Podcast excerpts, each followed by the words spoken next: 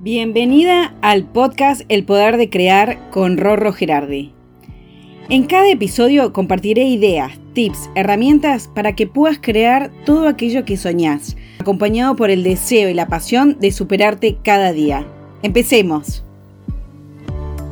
Hace más de un año yo era otra, una escéptica, una descreída de que mi vida podía estar repleta de milagros. Por eso, cuando cuento mi despertar y lo maravilloso que es y cómo se siente, con el deseo de que todo el mundo pueda experimentarlo, me topo con personas que eran como yo antes. No las juzgo, ¿eh? Entiendo que no llegó su momento y comprendo que aún siguen dormidas. Y entendí que nada ni nadie puede lograr ese cambio tan grande si no sale de uno. Hay un pequeño relato que cuenta que había una persona sentada en una silla, la cual tenía un tornillo salido que la pinchaba. Y de golpe alguien pregunta, pero ¿cómo no cambia la silla? Y otro le responde, porque el dolor no ha sido suficiente aún para cambiarla. Así es como viven la mayoría de las personas, con una silla que les pincha, que las molesta, pero que el dolor no fue aún tan grande como para invitarlas a cambiar. A veces, solo cuando tocamos fondo y sentimos que no hay nada que perder, es cuando nos entregamos por completo al universo para que éste nos muestre la salida y una forma de vivir. Tengo familia y seres muy cercanos que no logran todavía entender esto. De hecho, en broma me dicen la hippie o que estoy en una secta. Y juro que no me molesta, ¿eh? porque yo también estuve en ese lugar. Pero si vos estás recorriendo este camino del despertar, no te dejes llevar por estos comentarios, ni te sientas atacada, comprendelos. Seguramente en el camino de transformación surgirán muchos miedos, y es normal. Estás cambiando la piel como una serpiente, y en un proceso tan profundo da vértigo animarse a ser otra. Tu ego, esa parte en vos que quiere quedarse en su zona de confort, sin arriesgar ni un poquito de tu vida actual, te jugará más de una mala pasada para que retrocedas y no te zambullas en la incertidumbre. Pero te voy a decir algo.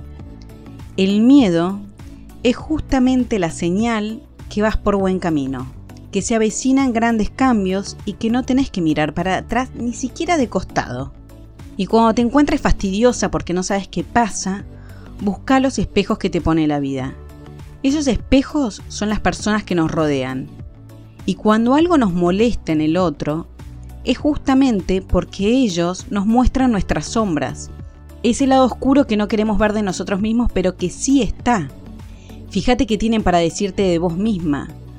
Hace poco descubrí que mis sombras están justamente en una de las personas más cercanas de mi vida. Comprendí que esas sombras son las que nos hacen más humanos. Ese deseo de callar a gritos a alguien que no significa que lo vaya a hacer, es también parte de mí. Es el lado lleno de bronca, enojo, tristeza. Es lo que me hace más humana, me muestra mi no perfección. Pero lo más importante es lo que me potencia a querer ser mejor persona cada día, a superarme, a conectarme más con el universo. En este despertar, por momentos, sentirás que es como el juego de la oca. Avanzamos en unos casilleros y de golpe, ¡pum! Nos toca retroceder varios lugares. Pero lo maravilloso es que todo lo aprendido no se pierde, se potencia con cada nueva enseñanza. Yo quisiera ir por la vida zamarreando gente para que despierte, para que pueda ver de verdad la vida, pero lamentablemente así no funciona. Lo que sí puedo es compartir mi experiencia. Y si hay algún alma despertando, seguramente preste atención a lo que digo y la invite a indagar un poco más en su interior. Seguramente si estás escuchando este podcast es porque sos parte de esta maravillosa comunidad de despiertos que deciden ir por la vida, por buscar una vida mejor, más plena, más feliz. Así que para cerrar, quiero compartirte un libro que terminé de leer hace muy poquito y que estoy segura que te va a servir. Se llama El Santo, el Surfista y el Ejecutivo, de Robin Sharma. Y ahora sí, me despido invitándote a que me sigas en Instagram como Rorro Gerardi. Y como siempre digo, deseo que tengas el poder de crear la vida de tus sueños. Nos vemos en unas semanas.